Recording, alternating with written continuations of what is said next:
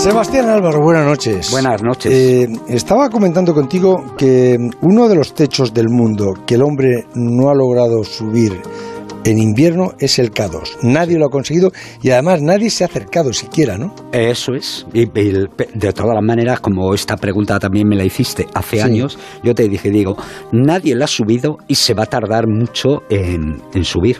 Y creo que he acertado en, mis apreciaciones. Pero ¿por, qué se va? Porque claro, es el que quiera, los que quieran intentarlo, tendrán que intentarlo sin, sin material mm, sofisticado que diga, bueno, es que dentro de 20 años habrá no sé qué, o dentro de 50. Eh, en mi opinión es que se está haciendo sin inteligencia, si me preguntas a mí. Pero alguien. ¿Por qué? alguien, alguien dirá, joder, el SEBA se pasa a un pueblo. Pues no, porque he organizado 200 expediciones. Porque lo primero que hay pues que te dirán, organiza una, venga y sube. Eh, tú sabes que ahora estoy dedicado a otros menesteres. Pero, pero pero el, si, si alguien me lo plantearía seriamente en un proyecto, como hay que plantearse estas cosas, a 5, 6, 7, 10 años, eh, pues lo mismo todavía me ya, pero ¿cómo? ¿Cuál es el cuál, cuál es el ponerse a trabajar, que es lo primero. pero ponerse a trabajar, ir resolviendo el problema de la ascensión al K2 por partes directamente, que es lo que hay que hacer. ¿Qué, es, qué tienes que hacer en el campo base? ¿Qué tienes ¿Cuál sería la época del invierno? ¿Cuál sería la época? Eh, tienes que ir los tres meses de invierno. Ya, por lo menos yo iría. Desde, no, eh, para, coronar, para coronar a primeros de marzo para coronar a primeros de marzo o finales de febrero, sí, lo cual lo cual Final implica de febrero todavía es muy duro, ¿eh? Sí, pero, pero hay algo irremediablemente que es, eh, digamos que preparar la montaña en invierno te va a llevar mes y medio de trabajo. Y, y, luego tienes que contar con que tendrás días muy malos que ni siquiera podrás salir del campo base. Así que, y luego, mm, además. Porque las temperaturas allí en el campo base, que estará a 5.000 metros, ¿no? A 5.000 metros está el campo base. ¿Cómo es el campo base del K2? Bueno, se pone sobre una morrena que es muy grande, que tiene kilómetros, que en invierno supongo que irán lo más lejos de la morrena para que les quede más cerca el montaje del campo 1. Pero por decirlo de alguna forma, es un sitio amplio donde puedes buscar una buena plataforma, pero siempre sobre el hielo. Y, eso te iba a decir, ¿y a qué temperatura se pueden...? ahí en invierno fácil todos los días 20-25 grados bajo cero, fácil. Lo cual quiere cuánto, decir ¿Cuánto tiempo puedes aguantar en el campo base?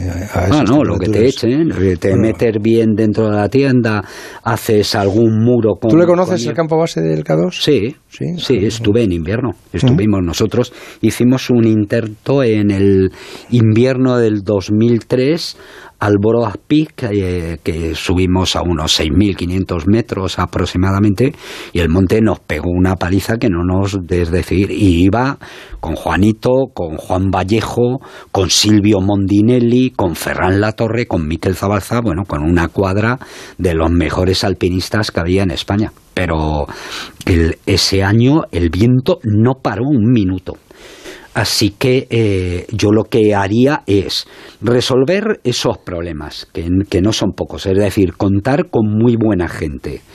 Eh, colocar los campamentos, quizás una de las soluciones sea colocar como se hacía al principio de las expediciones y sobre todo en el K2, la la expedición que conquistó el K2 en 1954 colocaron nueve campamentos.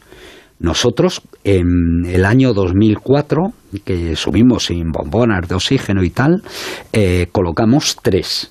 Pues yo creo que probablemente haya que ir a una, a una cosa intermedia, montar cinco campamentos y que estén muy bien aprovisionados y sobre todo que en cada campamento tengas la posibilidad de cuando entras en tu tienda mantenerte más o menos al margen de, del frío porque el problema es no solamente que te desgastes, te desgastas entre campamentos. Que pueda recuperar, la recuperación. Eso es. Sí, que a mí me parece que eso no se ha trabajado. sí, con, con, infernillos especiales. ¿Los hay? ¿Cómo son los internillos especiales? Eh, los hay de gasolina y de, y de gas. Hay, sé que nosotros utilizamos en el 2013 una, una marca que se llama, me parece que es Jetfoil, en, en Georgia, que nos funcionó muy bien. ¿Pero, cuánto dura? Eh, los cartuchos te pueden durar... Eh, pon un cartucho para dos días de gas. Un cartucho de gas, dos días. Sí, sí. ¿Y, lo tienes para una acordada? Ya, pero los tienes las 24 horas encendidos. No, bueno, primero no son 24 horas. Es desde que entras hasta que ya apagas para irte al, eh, a la cama y al día siguiente eh, vuelta a empezar en el siguiente campamento. Es decir, en los campamentos no puedes estar mucho tiempo. Estás trabajando, lo cual quiere decir que pasas la noche y al día siguiente te subes al campo siguiente o porteas, pero en cuanto no estés haciendo nada, lo que haces es consumir gas y comida y lo que tienes que hacer es inmediatamente bajarte.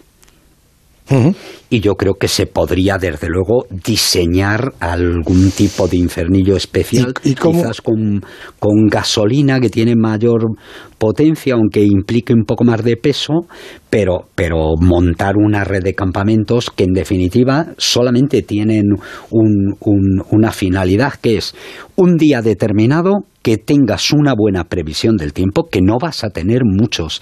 En invierno, tengas a dos, tres personas en buenas condiciones para el día siguiente hacer un ataque rápido a la cumbre no vas a tener más posibilidades.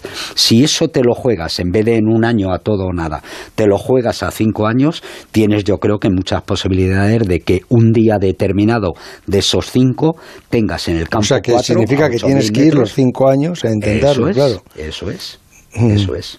Sí, así se hacían antes las cosas. ¿eh? Bueno, yo te recuerdo que al, que al K2 fuimos cinco veces.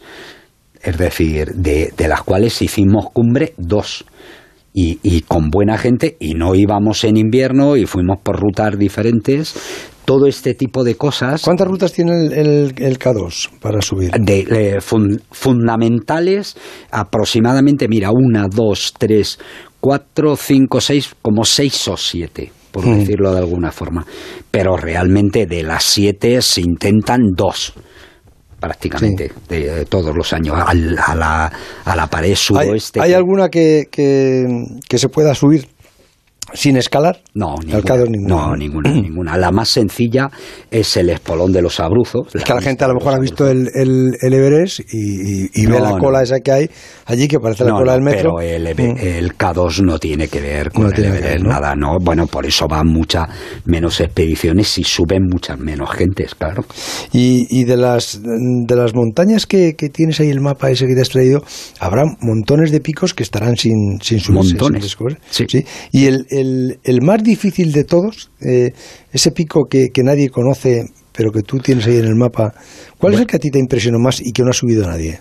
Bueno, a que a lo mejor no es, no es un pico a mí el que más me impresionó, el que sigo diciendo que, me, que, que sigue ahora mismo es probablemente el reto alpinístico de mayor categoría, está subido, pero muy pocas veces, tres o cuatro veces nada más, es el Gassebrun 4.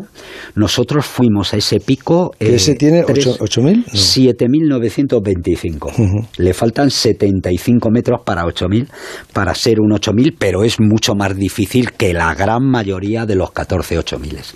Nosotros fuimos tres veces para intentar la ruta más sencilla que tiene y subimos una en el año 2007, creo que fue, en el 2007 o en el 2008, eh, y nos jugamos mucho el tipo y, las otras dos veces nos tuvimos que bajar sin poder con él.